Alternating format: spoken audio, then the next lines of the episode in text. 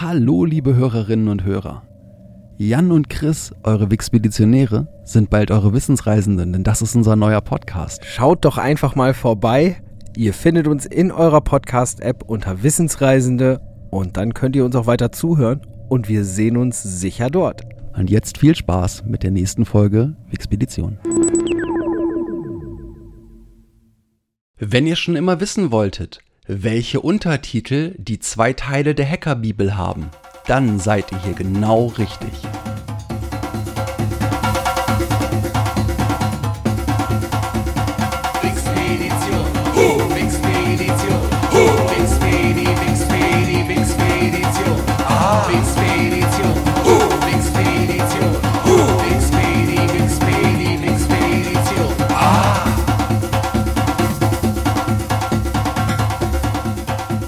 Willkommen beim Podcast, der euch auf eine interessante Reise durch das Wissen der Menschheit einlädt. Im Hauptstudio der Wixpedition begrüßt euch wie immer der Chris Hallo! und hier in der Außenstelle sitzt so wie immer der Jan. Beim letzten Mal haben wir uns einiges angehört über die Invalidenstraße und das Deutsche Technikmuseum in Berlin. Und von dort aus ist der Chris über die Links Z1, also den Rechner, und seinen Erfinder Konrad Zuse zu seinem heutigen Thema gekommen. Und dann würde ich mal sagen, und los geht's. Ganz genau. Und Konrad Zuse hat auch tatsächlich direkt mit dem Thema zu tun, das wir heute haben, denn heute reden wir über eine Organisation, über einen Verein, in dem Konrad Zuse Ehrenmitglied ist.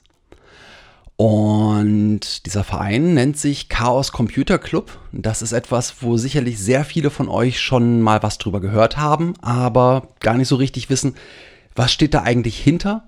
Was machen die so?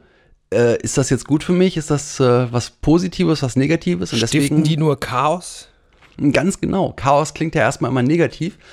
Und dementsprechend fand ich, das ist echt ein spannendes Thema und da kann man ein bisschen was zu erzählen. Beginnen wir erstmal. Also heutzutage ist der Chaos Computer Club oder CCC, ich werde heute noch sehr häufig CCC sagen, ist ein eingetragener Verein mit circa 7900 Mitgliedern und der hat heutzutage seinen Sitz in Hamburg. Das ist ein großer Verein. Das ist ein großer Verein und das ist sogar ein Verein, der, wie wir später erfahren werden, auch noch viele Untergruppen hat und es gibt eine ganze Menge Leute, die dort organisiert sind und dann noch eine ganze Menge Leute, die unorganisiert ebenfalls damit zu tun haben. Ursprünglich wurde dieser Verein gegründet als äh, eine Möglichkeit, Hackern eine Plattform zu bieten. Und das Ganze in einer Zeit, in der Hacker noch etwas sehr Exotisches waren, wo überhaupt Computer noch etwas sehr Exotisches waren. Heute ist der Chaos Computer Club einer der maßgebenden Nichtregierungsorganisationen in allen Fragen der Computersicherheit. Und der Club setzt sich für grenzüberschreitend oder setzt sich grenzüberschreitend für Informationsfreiheit ein und beschäftigt sich mit den Auswirkungen von Technologien auf die Gesellschaft sowie auf das einzelne Lebewesen. Dementsprechend, das ist quasi das, wo man so zusammenfassen kann. Und von da aus gibt es natürlich einen riesigen Bereich an Themen, der sich dort entfaltet, wenn man mal kurz drüber nachdenkt. Und der Club vertritt die Meinung, dass die Informationsgesellschaft ein neues Menschenrecht auf weltweite ungehinderte Kommunikation erfordert. Das ist also auch eine zentrale Forderung oder ein Wunsch dieser Organisation, dass äh, Informationen für jeden jederzeit auf der ganzen Welt zur Verfügung stehen sollten. Und das ist auch ein Ding, wo man immer so denkt, ja gut, wieso, wir haben doch das Internet und das funktioniert doch schon. Ja, fühlt euch da nicht so sicher. Erstmal sind wir in einem Land, wo wir eine relativ hohe und große Internetzugänglichkeit und Transparenz haben. Wir haben hier nicht so die großen Filter. Nichtsdestotrotz, ähm, auch hier gibt es schon gewisse Einschränkungen und vor allen Dingen auch Tendenzen dahin, gewisse Filter ins Netz einzubauen. Und in anderen Bereichen der Welt sieht das ganz, ganz anders aus mit der freien Möglichkeit vom Meinungsaustausch. Die Gründung als Club fand am 12. September 1981 in West-Berlin statt.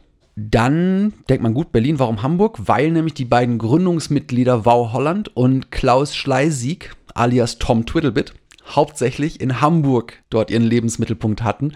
Und deswegen äh, ist auch die Geschichte mit Hamburg so stark verbunden und äh, fand im Grunde die Entwicklung des Clubs auch in Hamburg statt, auch wenn die Gründung in West-Berlin passiert ist. 1984 gibt es das erste Mal das Ding, dass es etwas, was man in die Hand nehmen kann, gibt zu dem Verein. Nämlich es erscheint das erste Mal die Vereinszeitung, damals selbstverständlich noch schön gedruckt. Die trägt den schönen Namen Die Datenschleuder. Und auch dort gibt es einen Untertitel, das ist nämlich auch so eine schöne Tendenz, die dabei ist. Und der Untertitel der Datenschleuder ist Das wissenschaftliche Fachblatt für Datenreisende. Ganz toll, auch nochmal so zum Unterstreichen von Chaos, ist die Tatsache, dass dieses Blatt zwar bis heute erscheint, aber stets unregelmäßig. Und äh, seit 2002 gibt es das Ganze auch in digitaler Form und aktuell gibt es die Ausgabe 102. Ganz interessant dazu gleich so unser erster Exkurs, weil ich fand eine Sache so großartig zur Datenschleuder, dass ich sie nochmal einzeln erzählen muss. Und das ist nämlich die Ausgabe Nummer 92. Die Ausgabe 92 erschien im März 2008. Und wie das gute alte Ips-Heft hatte sie ein Gimmick. Nämlich eine Folie war dort mit reingelegt. Und jetzt kannst du mal raten, was auf dieser Folie war. Oh, was auf der Folie war, das weiß ich nicht. Auf der Folie befand sich der Fingerabdruck des damaligen Innenministers Wolfgang Schäuble. ja. So, das war ein Protest gegen die geplante Ausweitung der Verwendung von biometrischen Daten, zum Beispiel im E-Pass. Und äh, heißt, dass der CCC diesen Fingerabdruck tatsächlich bei einer Konferenz, wo Wolfgang Schäuble teilgenommen hat, von einem Wasserglas abgenommen hat und damit einfach verdeutlichen wollte, wie einfach ein Fingerabdruck gestohlen werden kann und wie man so eine Identität einer anderen Person letztendlich vorgeben kann. Denn äh, gerade auch aus dem Bereich der Hacker vom CCC gab es das Ding, dass bei frühen äh, Hand- äh, oder beziehungsweise Fingerabdruckscannern, dass man wirklich mit Hausmitteln in der Lage ist, oder war, für solche Scanner einen Fake zu basteln. Und äh, das wollten sie dort nochmal unterstreichen und haben deswegen halt eben diesen Fingerabdruck von Wolfgang Schäuble auf diese Folie gedruckt. Vorgeblich, keiner weiß genau, ob, ob es wirklich der, der von ihm ist. Und Schäuble hat das auch sehr schön kommentiert und hat einfach ganz pragmatisch gesagt, mein Fingerabdruck ist kein Geheimnis. Den kann jeder haben. so. Gehen wir ein bisschen weiter einfach in der Zeit. Ein Jahr weiter, 1985 gab es das nächste, was du in die Hand nehmen kannst. Eine neue Publikation erschien dort das erste Mal, nämlich die erste Ausgabe der Hackerbibel. Und die hat einen wunderschönen Untertitel, nämlich Kabelsalat ist gesund. so, diese Hackerbibel ist ein Sammelsurium aus Dokumenten und Geschichten ringsrum um die Hackerszene. Zum Beispiel gibt es da drin auch eine legendäre Bauanleitung, und zwar eine Bauanleitung für das Datenklo. Das Datenklo ist ein Akustikkoppler, den Mitglieder des CCC entwickelt haben, der nicht von der Bundespost zugelassen wurde. Dementsprechend ein nicht von der Bundespost zugelassenes Modem. Man muss da mal so ein bisschen zurückgehen. Ein Akustikkoppler ist ein Ding aus der Zeit, in der man noch nicht einfach einen Netzwerkanschluss zu Hause hatte, einen Kabelanschluss, ein DSL, ein was auch immer, sondern ganz am Anfang des Internets musste man direkt über die Telefonleitung gehen und sogar noch abstruser, man ging direkt über das Telefon. Dafür hatte man ein Gerät, das nannte sich Akustikkoppler. Das muss man sich vorstellen als zwei so Muscheln, wo man den Hörer reinlegen kann, sodass man halt eben die Sprechteil und das Hörteil des Hörers da reingepfropft hat, so dass man jetzt Töne empfangen kann mit einem Mikrofon und Töne mit einem kleinen Lautsprecher ausgeben kann direkt in das Telefon. Und man hat dort dann halt eben, jeder, der noch mal ein Modem benutzt hat, kennt diese fürchterlichen Töne, die da übertragen wurden, durch Tone, durch Tonhöhen, durch Impulse Daten übertragen können. Und auch interessant für alle Leute, die nicht so alt sind wie wir, zu wissen ist, in den 80ern war die Post der Monopolist im Telekommunikationsmarkt. Und es ging so weit, du durftest damals nicht zum Beispiel ein Telefon selber anschließen. Denn eine Telefondose, ich weiß nicht, ob du dich daran erinnern kannst, auf der Telefondose waren Aufkleber von der, von der Post über dem äh, Schraubenteil, wo du die Schraube rausdrehen konntest. Und es war verboten, an Telekommunikationsgeräten zu manipulieren. Auf jeden Fall äh, war das halt eben ein Ding. Du konntest damals halt einen Akustikkoppler sowieso nur kaufen, wenn du eine Postzulassung hattest, also im Endeffekt auch nur von der Post. Auch ganz interessant, du konntest damals im Endeffekt auch nur irgendwie vier bis sechs Versionen von Telefonen überhaupt bekommen. Mhm. Ja, und manchmal waren die ganzen Unterschiede die Farbe. Und wir waren eigentlich auch noch in einer Zeit, wo auch noch Wählscheiben durchaus vorhanden waren und ja. ganz, ganz, ganz düstere Zeiten. Jedenfalls war das eine, ein, ein unglaubliches Ding, dass man plötzlich einen Akustikkoppler selber bauen können soll und dann auch noch äh, an, der, an der Post vorbei. Ich will mal Telekom sagen, aber damals war es ja wirklich noch die Post. 1988 gab es eine Fortsetzung zur Hackerbibel und die hat auch wieder einen schönen Untertitel. Und die zweite Hackerbibel hat den Untertitel Das Neue Testament.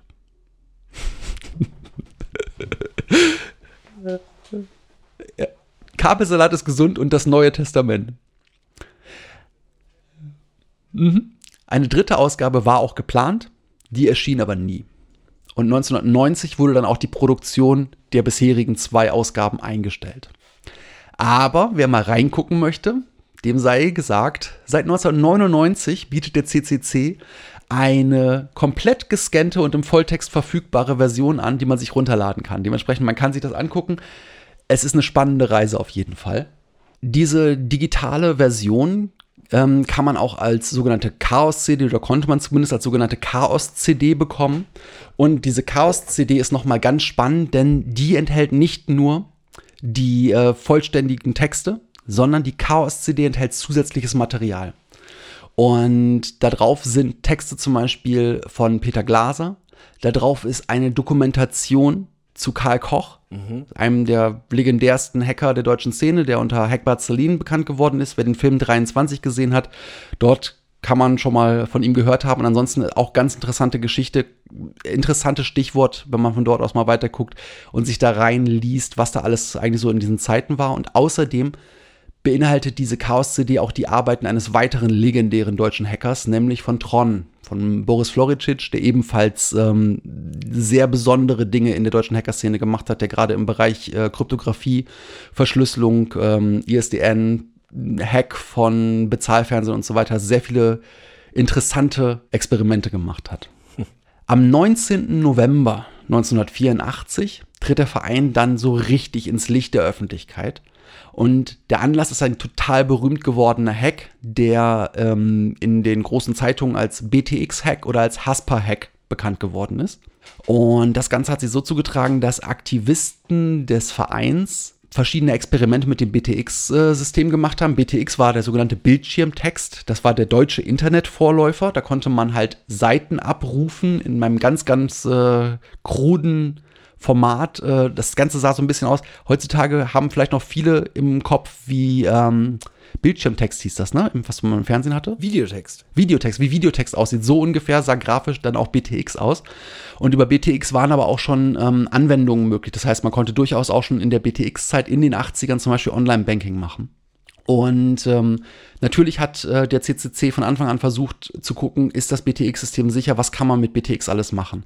Und sie haben es geschafft, einen Datenüberlauf im BTX-System ähm, zu provozieren, der wiederum dann vom BTX-System zurück an sie den Hauptspeicherinhalt eines der Zugangsrechner des BTX-Systems zurückgeschickt hat. Und diesen, diesen Datendump haben sie sich dann genommen und haben angefangen, das zu analysieren und einfach mal zu gucken, was steht da drin. Und dabei sind sie dann halt fast vom Glauben abgefallen, als sie realisiert haben, dass dort drin die Zugangskennung eines Benutzerkontos der Hamburger Sparkasse, also der HASPA, einschließlich des Passworts im Klartext befand. Oh mein Gott. So, und um zu demonstrieren, wie gravierend und böse diese, diese Lücke war, haben sie sich dann letztendlich als BTX-Nutzer eingeloggt mit diesen Zugangsdaten und haben immer wieder in einer einzigen Nacht eine kostenpflichtige Seite, denn es gab im BTX kostenpflichtige Seiten, eine kostenpflichtige Seite des CCC abgerufen und haben somit einen Betrag von 135.000 D-Mark Kosten erzeugt in nur einer Nacht, äh, die halt dieser, dieser Benutzer dieser Daten letztendlich dem CCC schuldig gewesen wären. Das haben die natürlich, nachdem die das Ganze halt ähm, gemacht haben, zurückgezahlt. Brisant war, dass der Gründer des CCCs, Wow Holland, bereits zuvor auf eine vergleichbare Sicherheitslücke hingewiesen hatte und die Post das ignoriert hat. Die haben einfach nicht drauf reagiert. Heftig. Und der damalige Vorstand der Hamburger Sparkasse, der hieß Benno Schölermann, kritisierte das Verhalten der Post später scharf und lobte gleichzeitig die Tüchtigkeit der Leute vom CCC, weil er einfach erkannt hatte, die haben diesen Hack nicht gemacht, um uns oder irgendjemandem zu schaden, sondern das sind wirklich Spezialisten, die aktuell auch Fachwissen haben, dass das Fachwissen der, der Postleute zum Beispiel einfach in vielen Bereichen völlig übersteigt. Zumindest vor allen Dingen die Kreativität der Postleute total übersteigt. Und deswegen, dass es wichtig ist, dass unabhängige Spezialisten sich mit Datennetzen beschaffen. Und in den Folgejahren äh, wurde dann auch der Verein bei der Schaffung des Datenschutzgesetzes für die Bundesrepublik Deutschland immer wieder direkt konsultiert, weil einfach erkannt worden war, wir brauchen Experten und äh, dieser Verein hat diese Experten. Mhm. Spätestens nach dem BTX-Hack wurde dem Verein dann auch klar, dass ähm, es sinnvoll wäre, regelmäßige Veranstaltungen auch zu haben, um Erfahrungen auszutauschen oder aber auch um zukünftige Aktionen planen zu können und koordinieren zu können. Und Ende Dezember desselben Jahres noch war es soweit, dass äh, im Eidelstädter Bürgerhaus, das ist in Hamburg-Eidelstedt, der erste Chaos Communication Congress stattfand. Das ist halt auch wieder CCC, das ist halt der Kongress des Chaos Computer Clubs und äh, den gibt es auch bis heute. Gehen wir weiter auf das Jahr 1985. Und auch 1985 gibt es einen interessanten Fall, der wieder den CCC ins Rampenlicht der Öffentlichkeit gezogen hat, und zwar der sogenannte Fall Vorwerk. Das ist ein ganz besonderer Fall zum Thema Informationsfreiheit. Und der begann damit, dass auf den BTX-Seiten vom CCC halt immer mehr Texte auch zu kontroversen Themen gesammelt wurden, weil der CCC erkannte, wir haben ein Datennetz, wir sind in der Lage, auch Dinge, die du nicht unbedingt gerade in einem Buch findest, in einer Publikation findest, für jeden, den es interessiert, öffentlich hinstellen zu können. Und unter anderem gab es in diesen Texten eine Dissertation eines gewissen Michael Al-Shibaya Taimuras aus dem Jahr 1978. Und diese Dissertation hat einen wundervollen Titel, nämlich den Titel Penisverletzungen bei Masturbation mit Staubsaugern. so. Und da schließt sich dann auch der Kreis von Vorwerk, denn es gab einen besonderen Staubsauger, den Vorwerk-Typ Kobold. Und dieser Vorwerk-Typ Kobold wurde in dieser, in dieser Dissertation als besondere Gefahrenquelle herausgestellt. Die Firma Vorwerk verklagte daraufhin den CCC wegen der Publikation dieser Dissertation auf 500.000 D-Mark und verlangte, dass die BTX-Seite gesperrt werden sollte. Der CCC hat aber nicht gesagt, nee, machen wir alles gleich, so hier ist das Geld, wir machen dem alles weg, sondern nee, wir gucken mal, was wir da so tun können und haben letztendlich dann den Doktorvater der Dissertation und einen Betroffenen nachweisen können und haben somit es wirken können, dass Vorwerk letztendlich die Klage zurücknehmen musste. 1986 dann, am 14. April, wurde der Club zum e.V. Das war einfach auch äh, interessant geworden. Es war auch äh, darüber nachgedacht worden oder beziehungsweise sogar beantragt worden, dass es ein gemeinnütziger e.V. wird. Das hat das Finanzamt Hamburg dann aber abgelehnt. Ähm, nichtsdestotrotz wurde es ab dort ein organisierter, offizieller deutscher eingetragener Verein. Der nächste große Hack, der bekannt geworden ist, war der NASA-Hack. Dieser NASA-Hack ist eigentlich nicht nur mit der NASA, äh, hat nicht nur mit der NASA zu tun, sondern hat da nur angefangen vom Interesse her. Das Ganze basiert darauf, dass in den 80ern die NASA und die ESA zusammen das sogenannte SPARNet oder SPA oder SPANnet aufgebaut und betrieben hat. Das ist das Space Physics Analysis Network. Also eine weitere Vorläuferversion des Internets, das als einzelnes abgeschlossenes Netz bestand. Und in diesem Netz waren halt zahlreiche, zahlreiche Großrechner dieser beiden Organisationen weltweit verbunden. Und diese Großrechner hatten ein eigenes Betriebssystem. Dieses Betriebssystem nannte sich VMS. Dieses VMS hatte, wie jedes gute Betriebssystem, natürlich auch Sicherheitslücken. Das natürlich gerade zu Anfang. Und es begab sich, dass 1986 diese Sicherheitslücken in den USA bereits geschlossen waren. In Deutschland sie aber erst Mitte 1987, also erst im nächsten Jahr geschlossen wurden. Und eine Gruppe von Hackern aus Norddeutschland, die nicht mit dem CCC direkt zu tun hatten, haben sich diese Lücke angelesen und haben die Lücke dann auch genutzt, um in das Netz einzudringen. Dadurch bekamen sie relativ schnell und unkompliziert Zugriff auf Maschinen der NASA, der ESA, aber auch Rechner der französischen Atomenergiekommission, etlicher Universitäten und Forschungseinrichtungen.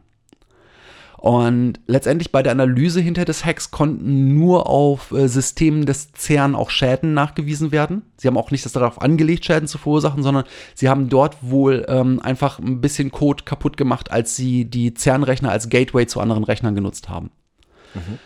Irgendwann haben diese Hacker dann begriffen, dass sie wahrscheinlich zu weit gegangen sind. Und das Ganze wurde ihnen zu heiß und sie haben dann den CCC letztendlich kontaktiert, weil sie sich gedacht haben, da ist eine Lobby, da haben wir vielleicht eine Chance, uns zu erklären letztendlich und halt nicht sofort irgendwann verhaftet zu werden. Und zusammen mit dem CCC haben sie dann eine Liste aller besuchter Systeme zusammengestellt und der CCC hat dann diese Liste im August 1987 an den Verfassungsschutz der Bundesrepublik weitergegeben. Der hat wiederum diese Informationen an CIA weitergegeben. Das Resultat war letztendlich, dass alle betroffenen Rechner und Systeme halt informiert wurden und das CERN, das in der Schweiz an, ansässig ist, und die französische, ähm, äh, der französische Arm der Firma Philips haben letztendlich Anzeigen erstattet. Das hatte wiederum zur Folge, dass im September 87 in der deutschen Hackerszene unheimlich viele Hausdurchsuchungen gelaufen sind. Und das wiederum ist etwas, das natürlich den Verein auch ins, ins, ähm, ins Rampenlicht gebracht hat, aber nicht nur damit, dass viele Leute plötzlich dachten, oh, dieser Hacker und der CCC hat da irgendwie mit zu tun, sondern auch, dass es einen, einen Zufall gab, der sehr medienwirksam war. Denn als bei Steffen äh, Werneri die Hausdurchsuchung lief, hat er in der Nähe des Hauses ein Fernsehteam von Sat1 getroffen und hat letztendlich es dann geschafft, dass dieses Fernsehteam dann mit ihm zurückgekommen ist, die Hausdurchsuchung gefilmt hat und das als Live-Berichterstattung in den Abendnachrichten des Senders gelaufen ist. Dementsprechend, das wurde natürlich hinterher alles aufgeklärt, dass der CCC letztendlich nur Vermittler war. Ähm, das Ganze hat sich dann irgendwann natürlich wieder, wieder glätten lassen. Ah, und vor allen Dingen der Verein hatte ja primär nichts damit zu tun, sondern hat einfach nur versucht, hinterher die, den Hackern als ja, als Puffer zumindest zu dienen, um halt erstmal die Informationen zusammenzufassen und vernünftig damit zu agieren. Ja. Ein weiterer Hack im Umfeld des CCC ist der sogenannte KGB-Hack. Dieser KGB-Hack lief zeitlich parallel und zu einem kleinen Teil auch mit, äh, mit gleichen Beteiligten. Ähm, und das war eine Hacking-Kampagne, bei der Daten aus westlichen Computern an den Osten verkauft worden sind. Der Hauptbeteiligte in diesem Hack war Hackbert Celine, also Karl Koch. Dieser hatte gerade mehrere Therapien zur Erholung nach einer Drogensucht hinter sich und letztendlich wurde er dann nach Ablauf dieses Hacks oder, oder im, im Zuge dieses Hacks im Juni 1989 verbrannt aufgef aufgefunden. Das ist bis heute auch nicht so richtig raus, was da passiert ist, aber er Im hat auf Auto jeden Fall war das, angefangen. Bitte? Das war im Auto, oder? Er wurde, äh, Da das, das na, war ein ausgebautes gerade- Fahrzeug, oder? Nicht sicher. Ähm, jedenfalls äh, ist er halt einfach durch Feuer auf jeden Fall zu Tode gekommen und es ist nicht hundertprozentig klar, wer letztendlich dafür verantwortlich war. Klar ist aber einfach, er hat sensible Westdaten in den Osten verkauft. Diese Affäre hatte Folgen. Und zwar gar nicht mal so, dass man denkt, okay, von außen kam jetzt irgendwie Druck auf den CCC oder so, sondern innerhalb der Hacker-Szene und auch innerhalb der Clubmitglieder wuchs plötzlich das Misstrauen. Denn man hatte plötzlich festgestellt, okay, der ist zu weit gegangen. Das widerspricht einfach dieser Grund-Ur-Hacker-Ethik. Denn äh, eigentlich hatten die, die Hacker, die diesen Verein gegründet haben, immer vorgehabt, am Zahn der Zeit zu bleiben, zu ermöglichen, dass Leute an Daten kommen, die, den Ausbau zu betreiben, Sicherheit zu gewähren, aber nicht äh, in irgendeiner Form kommerziell davon direkt zu profitieren. Oder Spionage zu betreiben. Richtig. Und ähm, dementsprechend hat das erstmal eine Zeit danach sich gezogen, wo sehr wenige koordinierte Aktionen gemacht wurden und wo einfach wirklich innerhalb der, des Vereins sehr viel Misstrauen war und auch plötzlich das erste Mal nicht mehr jedes Wissen weitergegeben wurde, nicht mehr jeder erstmal als, als vertrauenswürdig angesehen wurde. Nichtsdestotrotz fanden in dieser Zeit regelmäßig weiter die Chaos Communication Congresses statt und auch die Datenschleuder ist in dieser Zeit sehr regelmäßig erschienen, nämlich meistens viermal im Jahr. Und dazu gab es noch eine Aktion auf der CeBIT, es gab damals diese große Computermesse CeBIT, wo halt es immer diesen sogenannten Chaos-Dienstag gab mit der traditionellen Belagerung der Post oder später der Telekom. Das war einfach so auch so eine Aktion, die immer gemacht wurde. So, dann sind wir jetzt in der Geschichte Deutschlands beim Mauerfall angekommen. Und auch der Mauerfall war natürlich für den CCC ähm, der Startschuss, sich auch auf das Gebiet der ehemaligen DDR auszubreiten, die ja auch gerade interessanterweise so zum Ende hin in der Computertechnologie durchaus nachgekommen ist, weil die sehr viele Westcomputer nachgebaut haben und auch dort eine gewisse Szene entstanden war, die dadurch, dass die sehr viel Re- Reverse Engineering machen mussten, also sprich die, die Computerspezialisten der DDR haben sehr viel daran gearbeitet, festzustellen, wie funktionieren Westrechner, wie können wir die nachbauen. Von daher sind da natürlich auch sehr viele interessante Kontakte letztendlich entstanden. Und so gab es dann auch äh, in Ostberlin im Februar 1990 das erste Mal den sogenannten Kokon. Das ist der Kommunikationskongress. Das war halt quasi das Meeting, wo halt dann Westhacker und, und Osthacker sich das erste Mal treffen konnten. Und es wurde dann 1990 auch ein Berliner Ableger des CCC gegründet. Damit begann das Zeitalter der Dezentralisierung. Und das wurde dann Anfang der 90er auch wirklich zum Trend. Und das hatte damit zu tun, dass es immer wieder Meinungsverschiedenheiten gab. Das hatte ja alles mal angefangen mit diesem Misstrauen und dann gab es plötzlich Leute, die gesagt haben, ja, wir wollen nur absolut Dinge machen, die erlaubt sind. Die nächsten sagen, wir wollen Dinge machen, die nicht erlaubt sind, danach aber den Leuten mitteilen, dass wir Lücken gefunden haben, sonst können wir nicht arbeiten und so weiter. Es gab plötzlich sehr viele verschiedene Glaubensgrundsätze sozusagen. Und von daher gab es auch immer mehr Ableger. So gab es dann neben Berlin bald auch noch CCC Oldenburg, CCC Lübeck, CCC Ulm oder auch den Verein Digital Courage, ähm, der als CCC nahestehendes Organ sich dann abgespalten hat. Und dieser Digital Courage, der macht etwas, das wahrscheinlich auch für jeden etwas ist, das er zumindest einmal im Jahr hört und das ähm, schon so ein Begriff geworden ist, der wichtig geworden ist, denn Digital Courage vergibt den sogenannten Big Brother Award. Das ist ein Award, ein Negativ Award, eine negative Auszeichnung, die an äh, Firmen oder an Regierungen übergeben wird, die halt ähm, letztendlich sich Fauxpas in der Datentransparenz oder halt, ähm, ja, die sich halt dafür einsetzen, dass, dass Daten ausgelesen werden können, dass die Datensicherheit gefährdet wird. Neben diesen offiziellen Neugründungen von Zweigstellen gibt es aber auch jede Menge kleinere Gruppen, die dann auch in der Zeit entstanden sind, wie zum Beispiel Köln oder Heidelberg, die halt als Gruppe existieren, die aber nicht gesagt haben, wir sind ein eigener Verein, sondern einfach nur, wir sind ein lokaler Zusammenschluss. Und grundsätzlich ist diese Dezentralisierung für den CCC auch überhaupt kein Problem. Denn von dem ursprünglichen Grundsatz des CCC ist Dezentralität ja sogar eines der erklärten Ziele des Clubs. Es ging immer darum, dass alles für jeden überall, für jederzeit, jederzeit verfügbar ist. Und von daher ist diese Dezentralisierung im Grunde nur konsequent. Und das Einzige, was sie letztendlich ähm, sich da verbitten wollten, ist, dass die Produktivität darunter leidet. Deswegen lieber sagen, wir arbeiten in kleinen Gruppen, berichten dann von Gruppe zu Gruppe, aber wir sollten uns darauf konzentrieren, dass wir weiterhin agieren können, Wissen anhäufen und ähm, Dinge tun.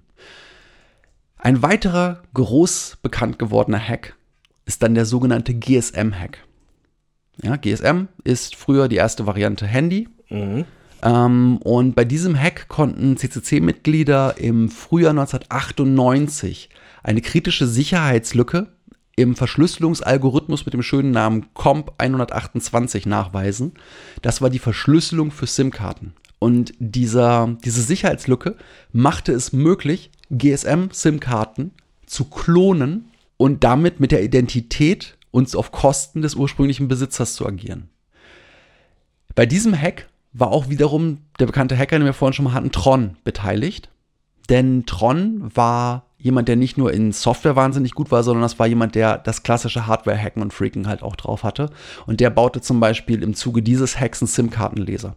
Ne, davon gibt es auch Fotos und so weiter, das kann man schön sehen. Der hat auch wunderschön seine Platinen gebaut. Da sieht man einfach auch, wie viel Sorgfalt dabei ist, dass halt diese Platinen sauberst geätzt sind und halt immer schön sein Tron-Logo drauf haben so wie es diese ganzen verschiedenen plötzlichen Untergruppen und, und Subvereine und angeschlossenen Organisationen gab, gab es dann auch nicht mehr nur den Chaos Communication Congress, sondern es wurden auch immer mehr regionale Veranstaltungen ermöglicht und, und aufgezogen. So gab es 1999 zum ersten Mal etwas, das auch zu einer Regelmäßigkeit inzwischen geworden ist, nämlich ein weiteres CCC, nämlich das Chaos Communication Camp. Ja, da wurde unter anderem auch zum Beispiel das größte Outdoor-LAN aller Zeiten erzeugt und so weiter. Das ist recht interessant. Das ist wirklich draußen. Da gibt es ein großes Zelt, wo die sich treffen und drumherum kannst du zelten und ähm, sehr spaßige Geschichte. Das ist sozusagen das Hacker-Festival, wenn man es so, so sehen möchte von der, von der Atmosphäre her. Ja, spannend. 2001 gab es dann zum ersten Mal den Easter Hack. Ja, der Easter Hack ist äh, natürlich um Ostern herum ein kleiner Kongress mit wenigen hundert Teilnehmern und der hat natürlich den schönen Namen Easter Hack, weil er an Ostern stattfindet und mit Hackern zu tun hat. 2001 ist ebenfalls ein Jahr, das auch einen sehr unschönen Punkt in der Geschichte der C des CCCs äh, markiert, nämlich der Gründer Wow Holland verstarb 2001 mit nur 49 Jahren an einem Schlaganfall. Das war halt schon ein ziemlich harter Schlag, weil er einfach wirklich die komplette Zeit ab Beginn des Vereins maßgeblich äh, daran beteiligt war und auch wirklich probiert hat, das Ganze voranzutreiben und ähm, gewisse Grundsätze zu verteidigen. 2002 gab es trotzdem dann natürlich weiter neue, neue Geschichten, denn zum Beispiel gab es dort das jetzt inzwischen auch jährlich stattfindende Event Gulasch-Programmiernacht. Und diese Gulasch-Programmiernacht, die auch irgendwie klingt, als ob eine Horde Jugendlicher in einer WG ihre Rechner zusammenschließen und dabei Gulasch essen, ist ein Kongress, der immerhin über vier Tage läuft und weit über 1000 Teilnehmer hat und inzwischen die zweitgrößte CCC-Veranstaltung ist. Wow. In Erlangen gibt es den schönen ICMP.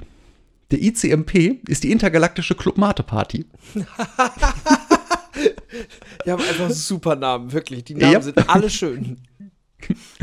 2004 gab es dann das erste Mal in Dresden die Datenspuren und 2016 das erste Mal in Wien die Privacy Week. Ebenfalls seit 2007, also schon etwas früher, gibt es eine Initiative, nämlich die Initiative Chaos macht Schule. Und äh, diese äh, Initiative hat das Ziel, Schüler, Eltern und Lehrer in den Bereichen Medienkompetenz und Technikverständnis zu sensibilisieren. Also auch eine total sinnvolle und gute Geschichte.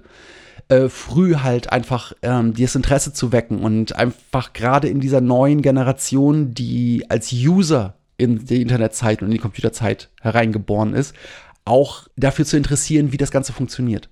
Einfach nicht nur stumpf das zu, zu benutzen, sondern auch zu denken, wie geht Programmierung, was passiert da, wie funktionieren Datennetze. Dann kommen wir zu den Logos des CCC. Denn der CCC hat nicht nur ein Logo, es gibt mehrere Logos, die damit dauerhaft assoziiert sind. Zum einen gibt es erstmal das klassische CCC-Logo, das auch von Wow Holland selbst designt wurde.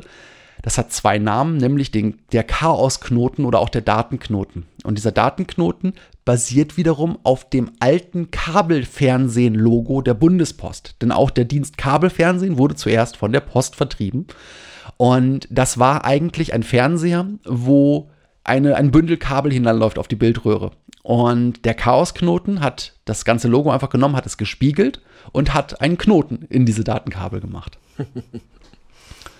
Dann gibt es ähm, ein Logo, das in der Community des CCC super gerne benutzt wird, weil es auch einfach wesentlich äh, ja so aussagekräftiger ist und vor allen Dingen ähm, einfach heutzutage noch funktioniert, weil klar, dieser Chaosknoten, da muss man schon so ein bisschen aus der Zeit kommen, um den Witz daran zu verstehen. Aber das Community-Logo ist der sogenannte Datenpirat oder auch das Pesthörnchen. und das ist zwar auch ein altes Logo, das wurde von Reinhard Schrutzky entworfen. Und dieses basiert auf dem alten Bundespost-Logo. Das alte Bundespost-Logo ist einerseits das Postlogo, wie wir es heute kennen, nämlich das Posthorn, aber das alte Logo hatte noch rechts und links einen Telekommunikationsblitz daneben, weil damals ja auch noch die, die Telekommunikation der Post unterstellt war. Und dieses Logo hat man jetzt nicht mehr schwarz auf gelb gemacht, sondern weiß auf schwarz und außerdem hat man es zu einem Totenkopf mutiert. Das heißt, das Ganze sieht dann so ein bisschen aus wie eine Mischung aus einem Telekom-Logo und einer Piratenflagge. Und auch ein drittes Logo gibt es. Das dritte Logo ist eine Rakete. Diese Rakete heißt Fairy Dust und wurde als Logo für CCC-Veranstaltungen das allererste Mal beim Chaos Communication Camp 1999 eingesetzt. Da gab es aber noch nicht den Namen. Den Namen gab es erst zum zweiten Camp und das zweite Camp war 2003. Und diese Rakete muss man sich vorstellen wie eigentlich so eine klassische Comic-Rakete. Das ist so ein dickes, bauchiges Ding. Und ganz spannend ist, dass man diese Rakete nicht nur als Logo sehen kann, sondern, sondern wenn man auf einem großen, ähm, auf einer großen Convention, einer großen Veranstaltung des Chaos Computer Club ist, sogar betreten kann, denn es gibt sie als sieben Meter großen plastischen Nachbau, wo man reinklettern kann und aus dem Fenster rausgucken kann. Cool. Ziemlich cool. Ja, auf jeden Fall super cool. Und ähm, bevor ich dann so langsam zum Ende komme, möchte ich noch so ein Ding mit anbringen, äh, was halt auch ja als so großer Verein einfach passieren kann und was ich insbesondere in dem ersten Fall unglaublich dreist finde, was da passiert ist. Denn es gab mehrfach Trittbrettfahrer, die das Renommee und das Ansehen des Chaos Computer Club genutzt haben, um damit Schindluder zu treiben. Und ähm, es gab dort einen Menschen, der Sönke Ungerbühler hieß oder heißt, ich weiß nicht, ob er noch lebt. Und der hatte behauptet, dass er Vereinsmitglied ist und ist mit dieser Behauptung zu Vorstandsmitglieder von Banken und Wirtschaftsunternehmen gegangen, hat die kontaktiert, hat gesagt, pass mal auf, ich habe brisante Informationen gefunden. Also entweder das Ding von, ich weiß Dinge über euch, die ich nicht wissen sollte, oder ich habe zum Beispiel, was ich eure Kundenlisten, ich habe die Zugangsknoten zu euren Hauptrechnern, einfach Behauptungen. Dann hat er Treffen organisiert, die haben in der Regel in London, in Cambridge oder in Brüssel stattgefunden. Und bei diesen Treffen hat er, nachdem die ihm vorher Geld gegeben haben oder bei dem Treffen ihm einen Geldkoffer überreicht haben, einen Satz leere Disketten überreicht. Wow.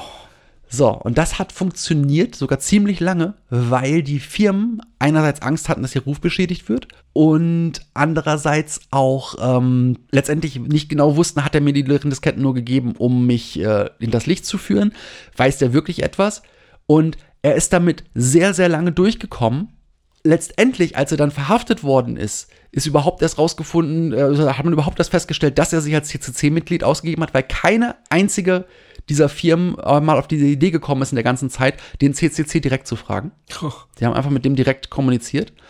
Und ähm, das Ganze ist letztendlich nur aufgeflogen, weil ein Sportartikelhersteller, der ebenfalls dann äh, erpresst werden sollte, es geschafft hat, diesen Menschen zu der Übergabe innerhalb von Deutschland zu überreden und dort wurde er von der Polizei dann gefangen genommen.